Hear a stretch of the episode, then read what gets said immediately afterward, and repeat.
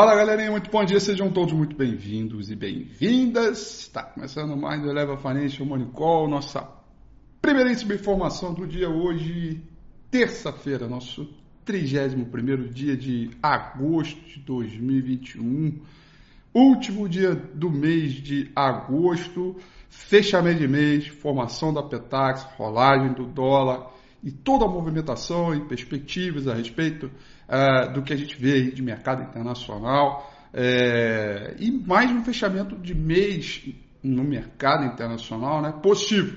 Né?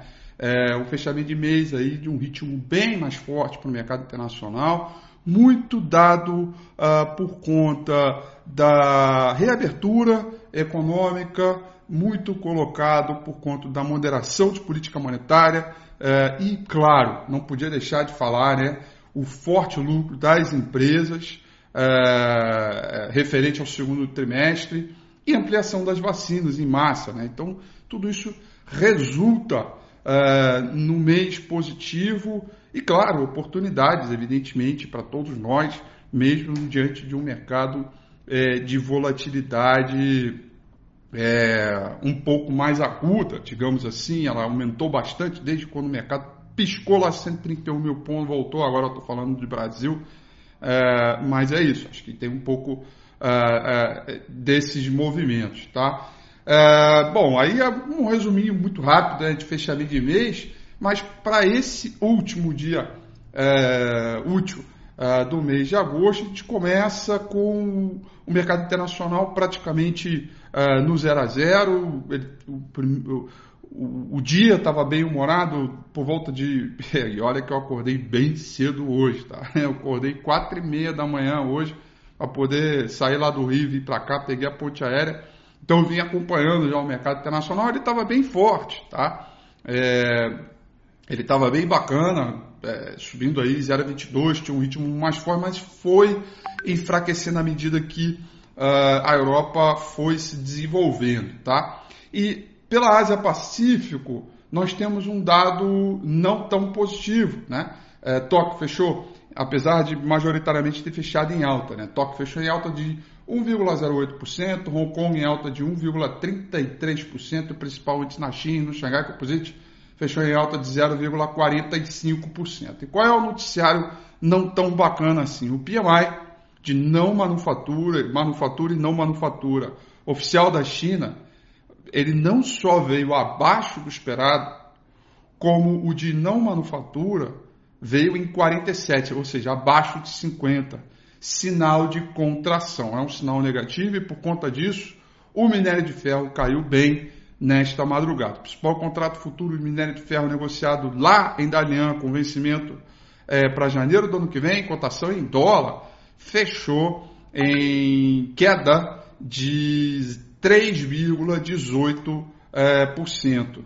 E muito por conta, é, muito é, me falam, né? E aí, Avi, caiu a Vale, posso comprar Vale? Posso comprar Vale? Não, não pode, né? Assim, espera um pouco o time ali. Estou falando para trading agora, não confunda a minha fala com Domingo com Rafi com essa fala de agora. Estou falando para trading, tá? É, para trade, eu acho que ainda sofre um pouco mais. O setor de material de base ainda parte do princípio que segue comprometido com esse ritmo mais fraco chinês, né?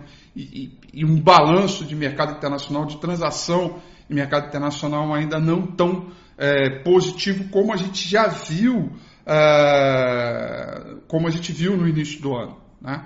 O petróleo também trabalha num terreno é, negativo, petróleo Brent cai 0,67, petróleo da WTI cai 0,85%, tem um pouco é, de movimento também de expectativa a respeito do que pode ser decidido amanhã no encontro da OPEP.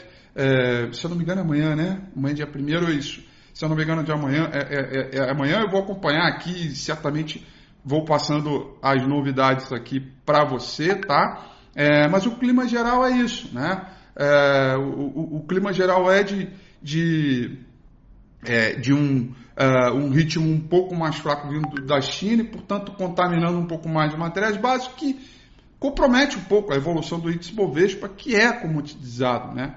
Então, é, esse é um ponto que a gente não pode deixar aí é, é, de falar. Apesar disso, cobre e níquel vão subindo em Londres, tá? que acaba sendo também um, um contrabalanço aí entre o minério de ferro que caiu é, forte, como eu acabei é, de dizer. O futuro americano está estável, na verdade agora virou negativo, está caindo 0,04% e o dólar index também cai, tá? queda de 0,25%, ainda um pouco por conta da fala aí do Jerome Powell, Powell na semana é, passada. Tá?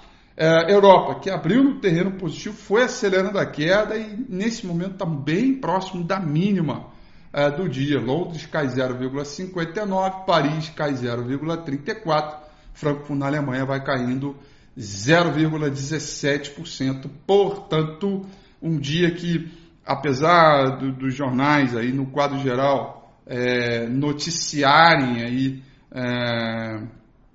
é, um, um, ritmo razoavelmente positivo, na minha percepção, eu acho que a gente está partindo aí para o final de mês é, não tão positivo assim, pelo menos para esta data, tá bom?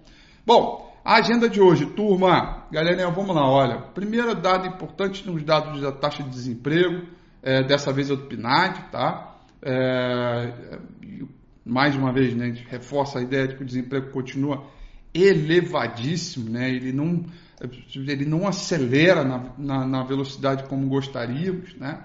É, e para a pesquisa de hoje espera-se aí é, uma pequena redução referente ao mês anterior, mas ainda assim muito alto, 14,4%. E aí tem outro dado, 9h30 desta manhã, que é o resultado primário do setor público, tá? que espera-se aí um déficit é, de 16 bilhões de reais em julho. Tá? Qualquer número menor do que isso aí é, na minha opinião, pode ser positivo. E lembrando que esses últimos dias, eu diria, os últimos cinco pregões, muito foi contaminado, mesmo com o mercado subindo, né? É, com um fiscal né, crônico, com uma percepção de precatório e tudo mais, não tão é, bacana, não, não, tão, não tão legal assim. Tá? E aí, com resultado primário, a gente também vai conhecer a relação é, dívida PIB. Depois, 10 horas da manhã, nós vamos conhecer o índice FHFA, que é o índice de preço de casas dos Estados Unidos, um, um ponto importante é, também de antecedente de atividade. Depois tem o PMI de Chicago, uh, às 15 para as 11. 11 horas da manhã, vamos conhecer a confiança do consumidor, é, medido pela Bloomberg, dos Estados Unidos. E por fim, como ontem, na madrugada, na noite de ontem, né, saiu os dados de PMI oficial do governo da China, essa noite, 15 para as 11 da noite, nós vamos conhecer o PMI é, de manufatura, só que dessa vez é medido pelo Caixin, tá? E aí é outro dado também para fazer aí um, um bom balanço e uma boa avaliação. Lembrando que a pesquisa é, revela aí é, 50.1 e acima de 50 mostra expansão, abaixo de 50 mostra retração. Portanto, essa pesquisa ela pode confirmar a tendência que já vem sendo colocada pelo PMI oficial, então um ponto importante, é, certamente para a gente aí é, acompanhar sem sombra de dúvida, tá? Bom, galerinha, vamos lá. Dito todo esse movimento, vamos olhar aqui agora o gráfico do índice Bovespa, né? É, a gente continua ainda sob efeito dessa trendline de baixa, por diversas vezes o mercado vem é, re, é, rejeitando né, a região aqui, é, a região aqui dos 120.760 pontos, 120.800, né, de modo ah, não conseguiu romper ainda, né, o saldo de volume acompanha todo o movimento, segue descendente, né, tem aqui até uma pequena trendline aqui, a gente precisa evidentemente não só dessa ultrapassagem, 121 e 100, como também novos é, zigue-zagues ascendentes, tá? E do ponto de vista é, do terreno negativo, todo cuidado é válido com um teste de resistência, perdão, de suporte, na faixa da média móvel 200 períodos, que é essa linha azul aqui em 118 mil